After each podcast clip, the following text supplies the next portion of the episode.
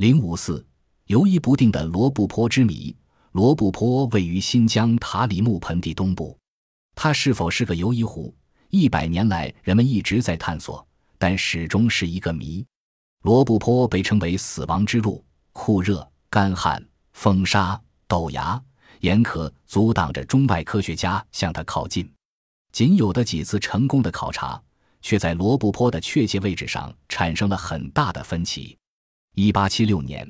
俄国探险家普尔热瓦尔斯基曾到罗布泊考察，他发现罗布泊位于塔里木河口的喀拉河顺境内，比我国地图所记的位置还要往南，大约有一纬度之差。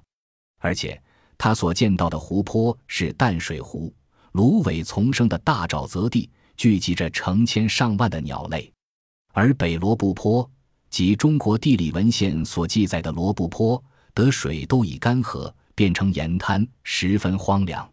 德国的里希霍芬认为，普氏所考察的也许不是中国清朝图上的罗布泊，真正的罗布泊还在普氏考察的北部。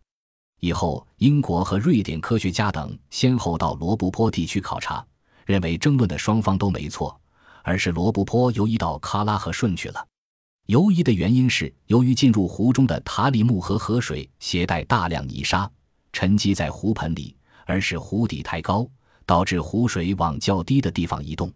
过一时期后，被泥沙抬高露出的湖底又遭受风的吹蚀而降低，这时水又回到了原来的湖盆中。罗布泊像钟摆一样南北游移不定，而且游移周期可能为一五零零年。一九二三年，普尔热瓦尔斯基所发现的罗布泊突然消失，成为沙漠。原来。罗布泊又戏剧性的回到了他以前早过的老地方，即古代地图上所标的位置。